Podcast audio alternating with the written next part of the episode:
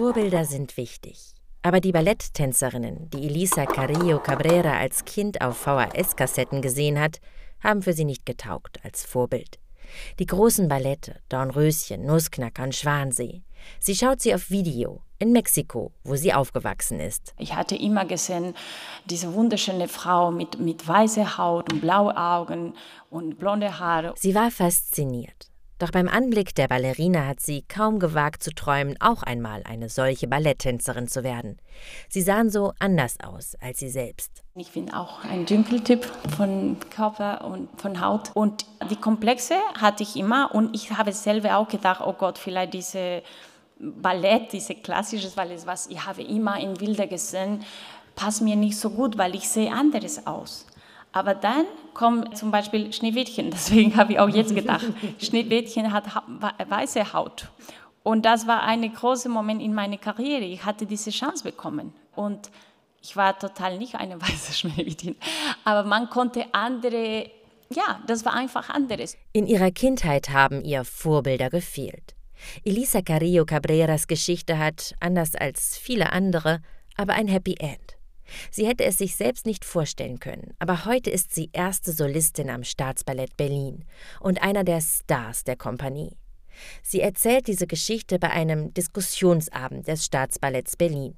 Es geht an diesem Abend um Rassismus, kulturelle Aneignung, Cancel Culture, Diversität und die große Frage, ob die künstlerische Freiheit Grenzen hat oder haben sollte und was dürfen, sollen und können Institutionen wie das Staatsballett Berlin noch auf die Bühne bringen? Ballet for Future, ein Podcast des Staatsballetts Berlin. Das hier ist die sechste Folge von Ballet for Future. Mit diesem Podcast begleiten wir die gleichnamige Diskussionsreihe, mit der das Staatsballett Berlin das klassische Ballett selbstkritisch hinterfragt. Diesmal geht es um Transition und Weltenwandel, gesellschaftliche Werte und Institutionen im Umbruch. Es diskutieren die Sensitivity-Readerin Jessica Bradley, die Tänzerin Elisa Carrillo Cabrera, die Kostümdirektorin der Deutschen Oper Berlin Wiebke Horn, die Tanzjournalistin Wiebke Hüster, die Stabsstellenleiterin Strategie, Koordination Internationales des Humboldt-Forums Berlin, Franziska Sauerbrei, und ein interessiertes Publikum. Durch die zum Teil hitzige Debatte führte die Kultur- und Tanzjournalistin Claudia Henne. Ich bin Vanessa Löwel von Studio 3. Heute müssen wir feststellen, dass unsere Bemühungen, eine diverse Diskussionsrunde zusammenzustellen, zwar unser Anliegen war, aber nicht realisiert werden konnte. Wir sind heute eindeutig weiblich unterwegs. Christiane Theobald, die kommissarische Intendantin des Staatsballetts Berlin, eröffnet die Diskussion im Foyer de la Danse in den Räumen des Staatsballetts Berlin in der Deutschen Oper. Wir hatten noch mehr eingeladen, aber durch Absagen haben sich eben, hat sich diese Konstellation ergeben. Ich möchte das deswegen erwähnen.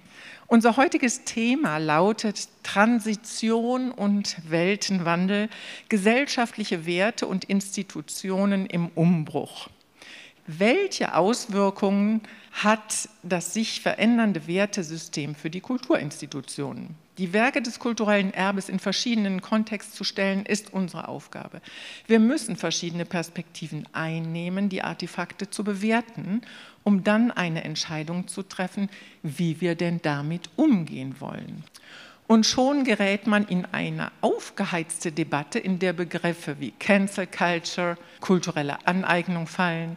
Winnetou, Bayadere, Nussknacker nenne ich hier mal nur stellvertretend wie aber mit dem Kunstwerk umgehen. Wir verspüren Unbehagen und Unsicherheit. Ich denke, manchmal ist es ein bisschen extrem geworden, weil die klassische Ballett leidet jetzt. Es wäre viel Kritik und äh, ich spreche über mich und viele Kollegen, die leiden wegen das. So beschreibt die Ballerina Elisa Carrillo Cabrera die Verunsicherung innerhalb der Kompanie des Staatsballetts Berlin. Wie viele andere Ballettkompanien war auch das Staatsballett in den letzten Jahren mit Rassismusvorwürfen konfrontiert und viel in der Presse. 2020 hatte die Tänzerin Chloe Lopez Gomez, damals die einzige schwarze Balletttänzerin des Staatsballetts, öffentlich gemacht, dass sie rassistisch diskriminiert werde. Sie berichtete von rassistischen Kommentaren und Witzen. Wenn ihr mehr über diesen Fall und über strukturellen Rassismus allgemein in der Ballettwelt erfahren wollt, empfehle ich euch die erste Folge unserer Podcast-Serie Ballet for Future.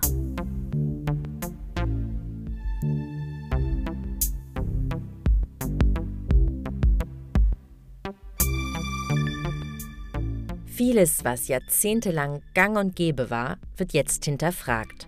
Zum Beispiel Kostüme. Müssen die Strumpfhosen der TänzerInnen alle im identischen hellen Farbton sein? Könnten sie nicht auch an die individuelle Hautfarbe angepasst sein? Beispiel Schminke. Jahrzehntelang wurde den KinderdarstellerInnen im Nussknacker die Gesichter schwarz geschminkt. Dieses Blackfacing wird in der Regel nicht mehr gemacht. Auch über das Weißpudern wird viel diskutiert. Beim Staatsballett ist es schon seit einigen Jahren abgeschafft, aber in vielen Kompanien pudern sich TänzerInnen für Ballette wie Schwansee oder Giselle Gesicht und Körper mit weißem Puder. Was bedeutet das für TänzerInnen, die People of Color sind? Aber es geht in den Diskussionen auch um die Choreografien selbst dürfen Tänze wie der arabische Tanz oder der chinesische Tanz im Nussknacker noch aufgeführt werden, mit all ihren Exotismen. Was wir natürlich machen, und das machen wir auch in der Oper jetzt im Repertoire, dass wir die einzelnen Produktionen wirklich abklopfen und schauen. Wiebke Horn ist die Kostümdirektorin der Deutschen Oper. Zum Beispiel, wir haben die Zauberflöte, wo Monostratos immer angemalt wurde. Ja, das machen wir nicht mehr. Äh, wir haben ja teilweise Inszenierungen, die noch von 1969 sind, also die in einem ganz anderen Kontext auch entstanden sind. Und das heißt, wir schauen uns jetzt an, was bringen wir da auf die Bühne, was müssen wir jetzt vielleicht verändern. Wenn zum Beispiel eine Tänzerin sagt, oh Gott, das will ich aber nicht, ich will so nicht geschminkt werden. Ja, das sind natürlich alles Dinge, die müssen wir im Vorfeld wirklich klären und die müssen wir ganz, ganz sicher ausformuliert haben. Für uns ist die Schwierigkeit, wenn wir eben jetzt Repertoirestücke haben, wo auch dann die Teams ja gar nicht mehr anwesend sind. Und wenn wir dann sozusagen Dinge nachjustieren wollen, die neu bewerten wollen, dann müssen wir natürlich ganz eng zusammenarbeiten, auch mit der Leitung, weil die Frage ist, wer fällt an diese Entscheidung? Bei aktuellen Produktionen kann mit den RegisseurInnen diskutiert werden. In Absprache mit den MacherInnen können dann Kostüme, Frisuren oder Dramaturgien verändert werden. Was aber tun mit historischen Inszenierungen, die oft über 100 Jahre alt sind? Kulturinstitutionen wie das Staatsballett stecken da in einem Dilemma. Sie haben auch die Aufgabe, das Repertoire zu pflegen und aufzuführen, also auch die originalgetreuen Rekonstruktionen von Balletten aus dem 19. Jahrhundert. Aber die sind häufig in der Wertewelt ihrer Zeit verhaftet, und mit ihnen können Exotismus auf die Bühne kommen, kolonialistische Klischees und Machtstrukturen, überkommene Geschlechterhierarchien. Wer entscheidet dann, was, wie und ob überhaupt etwas an dem Stück verändert wird. Nur kurz eine Hintergrundinfo zum Thema Rekonstruktion. Bei diesen Rekonstruktionen der großen klassischen Ballette, häufig aus dem 19. Jahrhundert, wie zum Beispiel La Bayadère, werden nicht nur die Choreografien rekonstruiert, sondern auch Kostüme und Bühnenbilder so weit wie möglich der historischen Uraufführung nachempfunden. Für die Tanzjournalistin Wiebke Hüster sind gerade diese Rekonstruktionen für die Ballettwelt von zentraler Bedeutung. Es war ja schwierig genug, um das zu rekonstruieren, wo wir daherkamen. Wir waren eine Kunstform, für die man sich wirklich von Ästhetikphilosophen, Ästhetiktheoretikern einfach nur Ohrfeigen abgeholt hat, weil die gesagt haben, ja, Entschuldigung, das ist alles nicht nachlesbar, es gibt keine Notationen, ihr seid eine flüchtige Kunstform ohne Diskussionsgrundlage und darüber kann ich gar nicht schreiben, weil es gibt keine Grundlage dafür. So, und wenn wir uns daran erinnern, dann erinnern wir uns auch daran, was für ein wichtiger Schritt das für uns war, dass diese Rekonstruktionen gemacht wurden. Immens wichtig. Und wir sollten das nicht zu schnell abräumen. Eine Kunst, die keine Geschichte hat und die Werke ihrer Geschichte nicht kennt, wo soll die hingehen? Die geht irgendwann verloren. Die ist irgendwann weg. Wiebke Hüster schlägt als Lösung vor, dass die Stücke kontextualisiert werden sollen. Das heißt, dass im Programmheft oder im Rahmenprogramm erklärt wird, in welchem historischen Kontext die Stücke entstanden sind. In der Diskussion an diesem Abend geht es immer wieder um ein konkretes Ballett. Den Nussknacker in einer Rekonstruktion der originalen Fassung von 1897. Der Nussknacker ist ein Märchenballett, komponiert von Tschaikowski. Die Ballettchoreografien stammen von dem Choreografen des klassischen Balletts überhaupt, Marius Petipa. Er wurde bei diesem Ballett unterstützt von Lev Ivanov. Vor allem über eine Choreografie aus dem zweiten Akt wird besonders gestritten. Über den chinesischen Tanz, der in Kostüm, Mimik und Gestik und auch in den Tanzschritten exotisierende Klischees bedient. Und wenn man vielleicht auch die Tanzforschung nochmal drauf ansetzt oder darauf hinweist, dass es schön wäre herauszufinden, mit welchen Intentionen die damaligen Choreografen bestimmte exotische Schauplätze gewählt haben, exotische Protagonisten ausgesucht haben und warum sie das gemacht haben und in welchem Geist. Weil ich unterstelle Ivanov und Petit Pas, eine Sehnsucht, eine Bewunderung für das andere und für das Fremde. Ich glaube, eine Kontextualisierung müsste erst mal klarstellen, das ist eine, eine Zuschreibung. Also wenn wir jemanden stereotypisieren, macht das etwas mit dem, den wir positiv oder negativ konnotieren oder diffamieren, aber auch mit uns. Franziska Sauerbrei ist seit drei Jahren Stabsstellenleiterin Strategie, Koordination Internationales des Humboldt-Forums Berlin. Davor hat sie das RUM Archive, das digitale Archiv der Sinti und Roma mit initiiert und geleitet. Die Art und Weise, wie Deutsche über die Jahrhunderte über Sinti und Roma geschrieben haben, erzählt viel weniger über Sinti und Roma als über die Deutschen. Und ich glaube, wenn überhaupt, könnte eine Kontextualisierung sozusagen erstmal bei sich selbst anfangen. Also was wurde angenommen? Was beschreiben wir hier vermeintlich ohne sozusagen mit dem Gegenüber. Wir reden über und wir reden nicht mit. Ne? Und was ist eine Zuschreibung, sei es positiv oder negativ, und was geben wir hier tatsächlich als Kultur wieder? Also ich finde, das, das muss man sehr auseinanderhalten. Ich habe mich am Wochenende mit einer indigenen Amerikanerin unterhalten, die hier zu Besuch ist, anlässlich der Eröffnung des Humboldt-Forums, und die nahm ich irgendwann beiseite, was ist denn das jetzt mit dieser Winnetou, mit dieser Apachen-Sache hier in Deutschland?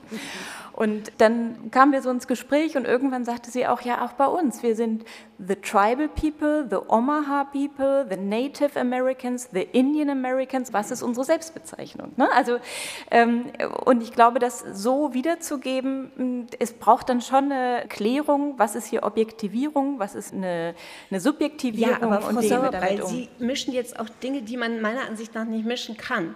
Sie berichten von der Lebenserfahrung einer heutigen indigenen Amerikanerin und wollen das jetzt vergleichen mit einer fantastischen, märchenhaften Darstellung eines Tanzes, wo jemand als Chinese kostümiert ist aus dem 19. Jahrhundert. Das können Sie doch jetzt nicht nebeneinander setzen. Na, mit Winnetou kann man das vergleichen. Doch, es geht um Zuschreibung. Mit Winnetou kann man genau das vergleichen. Ist der, der springende Aber Punkt. niemand, der das Nussknackerballett auch im 19. Jahrhundert gesehen hat, hat doch gedacht, ah, so sehen die Chinesen aus, so geht es zu in China.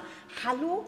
Ich meine, Sie brauchen. Frau Müster, das Nein. wissen Sie nicht. Nein, das finde ich unmöglich. Das heißt nämlich, dass Sie das Publikum für total doof halten und dass man das Publikum unbedingt bevormunden muss. Nein, ganz Nein. und gar nicht. Doch. Ganz und gar nicht. Ich will einfach nur sagen, es ist eine Zuschreibung und keine, keine Zustandsbeschreibung. Wir sagen also sozusagen, wir haben diese Rekonstruktionen, die existieren quasi so. Und würde das bedeuten dann implizit, dass wir doch diese ganzen Klischees, die es da gibt, permanent repetieren? Und wir kontextualisieren das und damit hat sich's erledigt. Das wäre jetzt meine Frage. Nee, also erledigt hat sich schon mal überhaupt nichts. Ja. Dann gucken Sie mal weltweit, wie wenige Häuser, wahrscheinlich sind es gerade mal zwei oder drei, die diese Originale überhaupt präsentieren. Ja? Und Sie würden ja auch nicht, also ich wäre nicht dafür, in den Museen bestimmte Gemälde, ein Rubens oder so, abzuhängen und zu sagen, das geht gar nicht, da werden Frauen als Lustobjekte dargestellt, pfui, das wollen wir nicht mehr sehen oder so. Ich wäre nicht dafür. Und beim Nussknacker, natürlich schickt man die Kinder jetzt nicht mehr raus mit angemalten Gesichtern. Also das würde mir auch zu weit gehen, das soll man wirklich nicht machen. Aber dass wir versuchen, ein Werk in seiner rekonstruierten Fassung zu zeigen, Das muss möglich sein. Das finde ich auch ganz wichtig. Das sind sowieso so wenige Häuser, wo das möglich ist. Wenn jemand dort nicht ausgebeutet wird oder diskriminiert wird oder auf ihn herabgeblickt wird, sondern wenn er in einer fantastischen Weise dargestellt wird, die aber nicht abwertend ist, meiner Ansicht nach, dann muss man das doch nicht streichen. Ich finde, dieser Tanz, diese Variation ist eine der virtuosesten in dem ganzen verdammten Ballett. Die Typen springen, da bleibt einem ja die Luft weg. Das ist ja unglaublich, wie virtuos und akrobatisch das ist. Inwiefern ist das eine Herabsetzung. Ganz gleich, ob positiv oder negativ. Es bleibt eine stereotype Darstellung. Und das ist das Problem, sagt Franziska Sauerbrei. Sie ist turbulente Debatten gewöhnt. Mit ihrem Team im Humboldt-Forum arbeitet sie daran, dass wir ein Ort für die diverse Stadtgesellschaft sein wollen, ein Ort für Erfahrungswissen und Transdisziplinarität, und ein Ort der internationalen Vielstimmigkeit. Sie arbeitet also genau an diesem Wertewandel, vor dem auch Institutionen wie das Staatsballett jetzt stehen. Ich habe nach der Diskussion mit ihr ein vertiefendes Interview geführt. Also für mich gibt es keine positive Diskriminierung, es gibt Stereotypisierung, es gibt Vorurteile. Vorurteile haben in der Regel nichts mit Erfahrung zu tun. Sie sind meistens gesellschaftlicher, unhinterfragter Konsens. Und es ist unglaublich schwer, ihm mit Argumenten beizukommen. Und ich habe manchmal den Eindruck, auch in solchen Diskussionen das wieder zu erleben. Deswegen denke ich, ist Kunst ein geeignetes Mittel, weil Kunst auch bei den Emotionen ansetzt. Dort liegen auch die Vorurteile im Hirn. Und das ist manchmal wirkmächtiger als sozusagen Diskussionen. Auf der anderen Seite, durch Kunst transportierte Vorurteile sind natürlich auch besonders wirkmächtig. Und insofern muss man da, glaube ich, schon ansetzen. Zurück zum Diskussionsabend. Ein weiterer Teilnehmer aus dem Publikum meldet sich zu Wort. Also das führt dafür, dass ich als einziger hier, vielleicht BPOC mit Ihnen oder noch ein paar zwei, hierher kommen und die denken, alle, wo ich herkomme, tanzen nackt und wackeln die Hüfte es ist lustig oder spielen Fußball. Also was Sie sagen, verstehe ich auch. Also ich war mal früher Tänzer. Die chinesische Tänzer, Husttanz ist fantastisch. Man kann springen, man kann drehen, man kann Virtuosen zeigen. Das ist eins. Aber soll man auch die Klischees mitnehmen? Wenn man auch äh, in der Gesellschaft was ändern, auch in der Gesellschaft, äh, ich glaube, man muss die Privilegien sehen. Ich glaube, das ist eine große Institution hier und meine Frage ist, ob dann diese Klischees weiter verbreitet werden sollen. Das kann man auch fragen. Man hat auch die Kunstfreiheit. Aber ich meine, wenn Sie Malerei, da kann man eine Malerei von 15. Jahrhundert oder 16. Jahrhundert nicht ändern. Aber eine Ballett kann man immer neu lesen.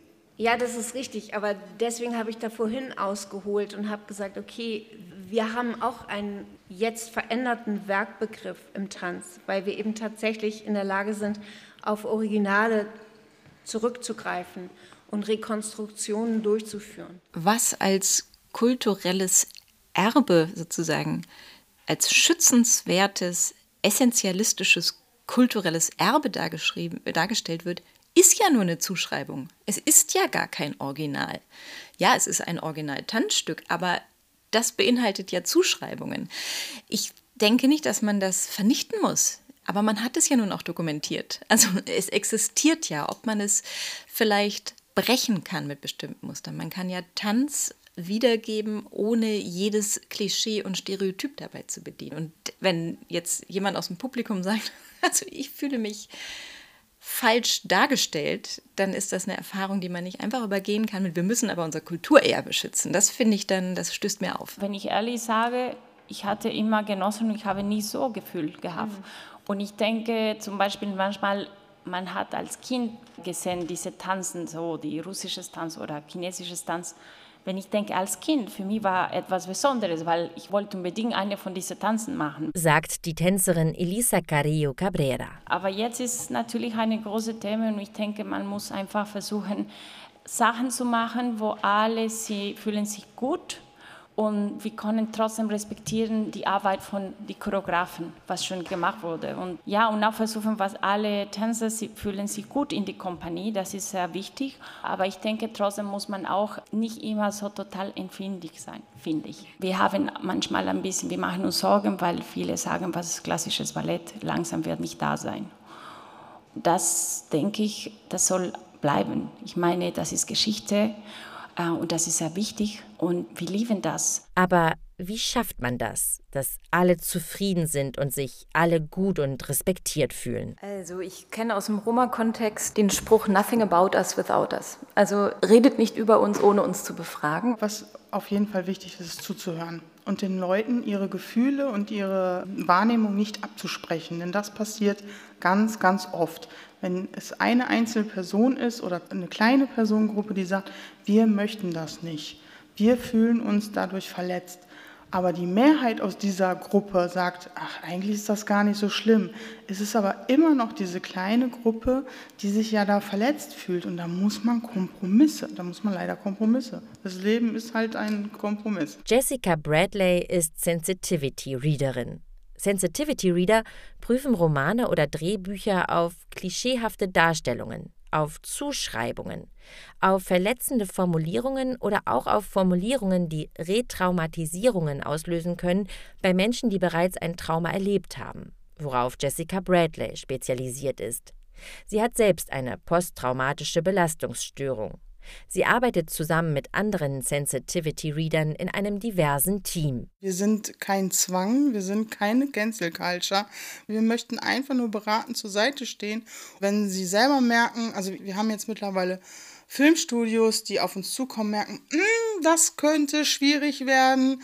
Ich weiß nicht, ob wir damit Menschen verletzen. Kannst du mal drüber schauen? Aber das ist ein Angebot, kein, keine Zensur und kein Zwang. Jessica Bradley gibt keine pauschalen Ratschläge. Sie guckt sich Satz für Satz, Wort für Wort in dem jeweiligen spezifischen Kontext an. Denn das stimmt. Die Sache ist komplex und die Perspektiven sind divers. Wie divers zeigt auch ein Beispiel, von dem Franziska Sauerbrei erzählt. Ich kann es vielleicht mit einer Analogie beantworten aus dem ROM Archive, dem digitalen Archiv der Sinti und Roma, wo wir verschiedene Kunst- und Kultursparten hatten. Und da gibt es so bestimmte Analogien jetzt auch zu dem Bereich Tanz. Es ging darum, kulturelle Ergebnisse, Dokumente, zeitgenössische Kunst einzuordnen. Und wir, das waren 150 in der Mehrheit, Vertreter der Minderheit, aber nicht nur, ähm, aus 15 Ländern in Europa und darüber hinaus. Und Diversität war noch untertrieben, also es saßen wirklich der Sinto-Boxer neben der Gender-Professorin ähm, aus Amerika. Und die Diskussion war besonders interessant, als es um den Bereich Tanz ging. Ähm, es wurden Tänzerinnen aus Ungarn gezeigt, ein Video. Und die Diskussion war zwischen so ein Ethno-Kitsch können wir niemals als Selbstzeugnis präsentieren. Und den nächsten, Entschuldigung, das ist meine Großmutter. Und das zeigt einfach, ich glaube, es ist schwierig zu werten. Und ich glaube, man muss wirklich immer genau hingucken. Und was Sie sagten, fand ich genau den wichtigen Satz, es müssen sich alle wohlfühlen dabei. Und keiner, weder von Expertenseite noch von Betroffenenseite, sollte das letzte Mandat haben im Urteil. Denn auch Betroffene und auch Experten sind alle divers in ihren Haltungen und Meinungen. Und die rote Linie ist für mich ganz klar Rassismus und Stereotypen, wenn sie negativ daherkommen, gehen in Richtung Rassismus. Positiv ist dann so Exotisierung. Auch da bin ich sehr kritisch. Was wir versucht haben bei Rom Archive war sozusagen die Diversität von Kulturen aufrechtzuerhalten, nationale Unterschiede, kulturelle Eigenheiten, aber trotzdem das Gemeinsame im Blick zu behalten. Zuhören. Ich kann es nur immer wiederholen. Was ganz wichtig ist, wenn Sie etwas erfahren möchten, dann gehen Sie nicht auf die Person zu und sagen, oh, du bist doch fett, kannst du mir mal was über Fette sagen, sondern ich habe mich über dich informiert und ich weiß, dass du kompetent bist. Ich möchte gerne, weil du kompetent bist, mit dir unterhalten, also auf Augenhöhe. Nicht zu jemandem hingehen, oh, du bist doch schwarz. Kannst du mir bitte das und das über Rassismus sagen? Das nennt man sozusagen Token. Das heißt, ich nehme nur eine Person aus dieser marginalisierten, also aus der kleineren Gruppe, nur aufgrund ihrer äußeren oder meistens ist es äußeren Konstitution und nur deswegen will ich sie jetzt anhören. Und nicht, weil sie dafür kompetent genug ist, sondern nur, weil ich sie dann hinsetzen kann und sagen kann, aber ich habe doch keinen Rassismus, mein bester Freund ist doch schwarz. Das funktioniert nicht. Also wirklich auf Augenhöhe den Leuten zuhören. Gut zuhören, um zu erkennen und zu verstehen, was welche Verletzung auslösen kann und dann in die Diskussion gehen. Dabei sind es in der Regel oft nur kleine Änderungen, um die es bei der Arbeit von Jessica Bradley geht. Oft nur eine Formulierung, selten mal ein ganzer Absatz, den sie vorschlägt, zu ändern. Aber diese kleinen Änderungen können einen großen Unterschied machen. Es geht ja nicht nur um die großen Sachen, die großen Inszenierungen. Es geht schon um die Kleinigkeiten, alleine Frisuren. Wir als Weiße tragen diese Frisuren und sie sind völlig in Ordnung. Aber wenn die Kultur, die, aus der sie kommen, diese Frisuren tragen, dann werden sie abfälliger behandelt. Solche Sachen sollten nicht vorkommen. Das sind schon die kleinen Sachen, diese kleinen Sachen, die ganz, ganz wichtig sind. Aber Sie wissen, dass in der Schweiz es ein Konzert in einem Kulturclub gegeben hat und einer der Musiker trug Dreadlocks und dann ähm, war Schluss mit dem Konzert. Das ist ja die. Es ist aber auch ganz viel das Problem, dass ich jetzt vor allen Dingen in den letzten Wochen mitbekommen habe, dass jemand sich kritisch geäußert hat, in einem vernünftigen Ton gesagt hat, hm, ist vielleicht nicht so die gute Idee. Und diverse Medien da einen riesen Bausch drauf gemacht haben und plötzlich behauptet haben, das ist verboten, dass wir dürfen das alle nicht mehr. Und das stimmt ja so gar nicht. Es, ist ganz oft gewesen, dass jetzt von in letzter Zeit, es war ein Veranstalter, der ein Lied nicht spielen lassen wollte und daraus wurde dann, das Lied darf man nicht mehr spielen, das ist gesperrt. Das stimmt ja so nicht. Also es ist leider sehr oft der Fall, dass Kritiker unserer Arbeit das sehr hoch bauschen. Wir wollen helfen, wir wollen beraten, wir wollen niemandem irgendwas verbieten. Aber es wird halt immer wieder und immer wieder so aufgebauscht. Mit den Dreadlocks geht es noch einmal zurück zum Thema kulturelle Aneignung. Wenn wir von kultureller Aneignung sprechen, dann muss man schon überlegen, was übernimmt man an kultureller Tradition, warum macht man den Ursprung sichtbar, überschreibt man ihn und Rasterhaare zu haben per se finde ich noch kein Verbrechen. Aber äh, wenn man jetzt beispielsweise Shakira macht ein Lied mit dem Namen Gypsy und äh, verwendet schlimmste antiziganistische Stereotypen in diesem Lied, macht damit aber ein unglaubliches Geld. Das ist sozusagen Extraktivismus. Ne? Sie bedient sich einer Kultur, sie nimmt etwas heraus, um damit Geld zu machen, ohne aber das Leid und die jahrhundertelange Diskriminierung und die Rassismen aufzudecken oder mitzuerzählen. Und etwas Ähnliches finde ich ist Winnetou. Also ja, es ist eine ganz positive Assoziation mit diesem Menschen und der Genozid an den Indigenen ist auch gar nicht ausgespart worden. Man kann ja erstmal gar nicht so viel vorwerfen, aber es ist ein Kulturessentialismus, der da stattfindet. Es ist eine Zuschreibung, es ist eine Exotisierung, die stattfindet. Und zumindest muss man das dabei auch miterzählen und das ist eben eine Vereinfachung. Stereotypisierung sind ja einfach Vereinfachungen und genauso wichtig ist es dagegen eben Diversität und die Vielfalt der Perspektiven, der Narrative zu setzen, denn es gibt nicht nur das eine. Wiebke Hüster fragt, wenn ein französisch-russisches Choreografenteam im 19. Jahrhundert in Russland seine Fantasien über China auf die Bühne bringt. Wäre das nach heutigen Kriterien schon kulturelle Aneignung? Also durften die das? Oder ist das nicht eine Art von Hommage und ein Zeichen der Verehrung einer anderen Kultur? Wiebke Hüster zitiert aus einem Interview mit der Theatermacherin Ariane Mnuschkin. Ariane Mnuschkin wurde gefragt, ob sie mit einem Theaterstück über indigene Menschen, das sie ohne indigene SchauspielerInnen aufgeführt hat, ob sie mit diesem Theaterstück das Zitat Verbrechen der kulturellen Aneignung begangen hat. Ihre Antwort, also jetzt kommt das Zitat von Nuschkin, diese Begrifflichkeiten haben für mich nicht die geringste Bedeutung. Kulturen sind nicht das Eigentum von einzelnen Menschen.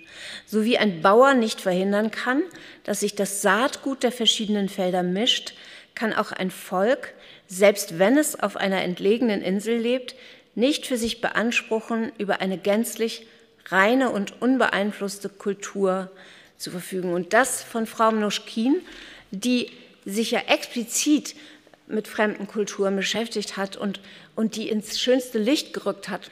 So, und das finde ich wirklich einen interessanten Gedanken. Und ich habe mich heute auf dem Weg hierher, dachte ich so, hä, wenn man das zu Ende denkt, ist es eigentlich das Ende der Postmoderne, was wir jetzt haben. Nämlich das Ende dessen, dass wir eine Kunst feiern, die sich total frei mit verschiedensten Epochen und Einflüssen und gerade auch von anderen Kulturen auseinandersetzt, die aufnimmt, damit spielt. Ja? Und vielleicht ist das Gute daran, dass dann so eine Naivität endet. Aber wir sollten schauen, dass die Freiheit nicht endet. Was die Hybridität von Kulturen angeht, und ich glaube, kulturelle Aneignung ist genau das. Hybridisierung im besten Falle. Die Zeiten, dass Kulturen essentialistisch, fein säuberlich voneinander getrennt, die ist lange her. Sie gibt es kaum noch auf der Welt. Und gerade Europa ist natürlich ein Schmelztiegel an hybriden Kulturen. Was ich da nur sehr wichtig finde, ist, dass sozusagen Kulturen verschmelzen, aber Kulturträger nicht untergehen dürfen. Also beispielsweise haben ja nun die Roma den Flamenco maßgeblich prägt, wenn nicht gar erfunden. Und auch heute gilt es als spanisches Kulturgut, ist es auch. Es heißt dann immer die spanischen Flamenco-Tänzer und die armen Roma und Gitanos. Aber die spanischen, stolzen Roma, Flamenco-Tänzer, dieses Narrativ gibt es irgendwie nie.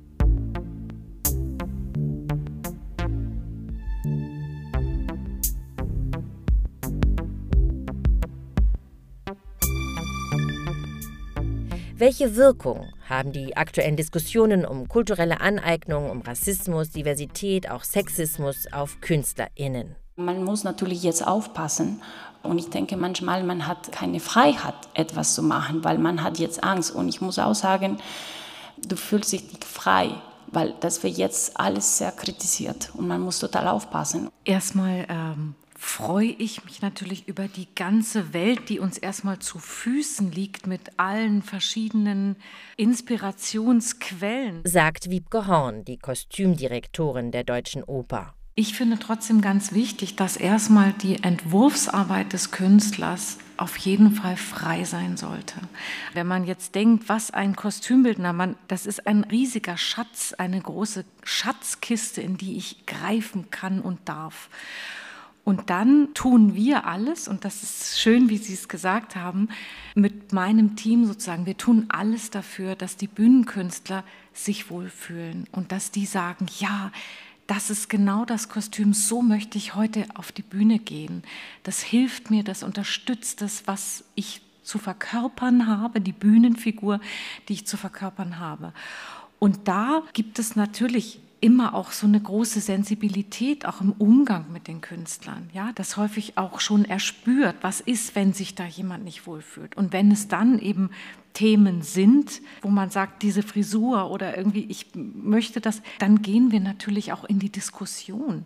Also es wird ja nicht etwas aufgesetzt, wo dann jemand, also die Leute müssen auf der Bühne stehen, die müssen das verkörpern und die müssen sich hundertprozentig wohlfühlen gerade im Tanz. Also, und das ist es eigentlich, was wir wollen und wo wir auch natürlich das ganze Team sehr stark auch sensibilisiert haben. Also das ist völlig an den Haaren herbeigezogen, dass das Künstlerische zerstört wird.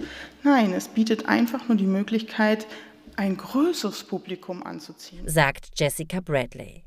Es gehe eben nicht darum, Kunst und Kultur einzuschränken, sondern darum, mit Kunst und Kultur noch mehr Menschen anzusprechen, noch mehr Menschen zu erreichen, ein noch größeres Publikum zu haben und niemanden auszuschließen. Diversitätsorientierung verstehe ich als Kompetenzerweiterung. Also es ist nichts, was man machen muss, um jetzt keine Fallstricke zu bedienen oder Fettnäpfchen auszulatschen, sondern es ist etwas, womit wir ganz viel gewinnen. Also diese Perspektive umzudrehen. Ich glaube, das Wichtige ist, dass wir Diversität, dass wir das wirklich leben und dafür sorgen, dass wir nicht nur auf der Bühne eben viele verschiedene Nationen haben, sondern bei mir ist es wirklich, also ich versuche das auch in der Abteilung, in der Art und Weise, wie wir zusammengesetzt sind, das eben auch zu leben. Sagt Wiebke Horn, die Direktorin der Kostümabteilung. Und die Sensitivity Readerin Jessica Bradley weist mich im Gespräch nach der Veranstaltung darauf hin, dass es ja gar nicht so sehr darum geht, gewisse Dinge nicht mehr sagen zu dürfen, sondern vielmehr darum, den eigenen Horizont zu erweitern, sich auf neue und andere Sichtweisen einzulassen und ihnen auch Raum zu geben, eine Stimme und Bilder, die dann Vorbilder werden können. Ganz ehrlich, wo geht ein Kulturgut verloren? Es gibt gerade ein ganz, ganz aktuelles Beispiel. Disney hat ja die Neuverfilmung von Ariel gemacht. Mit einer schwarzen Ariel. Als der Zeichentrick lief mit der rothaarigen weißen Ariel, gab es ganz viele Mädchen, die diese Prinzessin toll fanden. Jetzt gibt es noch mehr Kinder, die diese Meerjungfrau toll finden, weil viel mehr dadurch angesprochen werden. Und ich habe so viele Videos jetzt in den letzten Tagen von schwarzen Kindern gesehen und auch von weißen Kindern. Denn das, also den weißen Kindern war das völlig schnups. Aber die schwarzen Kinder, die haben sich so gefreut, dass sie es teilweise gar nicht glauben konnten, dass es endlich ihre Lieblingsprinzessin aussieht wie sie. Ist das nicht schön? Ist das nicht schön, dass wir alle damit reinbringen? Ballet for Future, ein Podcast des Staatsballetts Berlin. Das war die sechste Folge unserer Podcast-Serie Ballet for Future. Ich bin Vanessa Löwel und danke fürs Zuhören. Dieser Podcast ist im Auftrag des Staatsballetts Berlin entstanden und eine Produktion von Studio 3.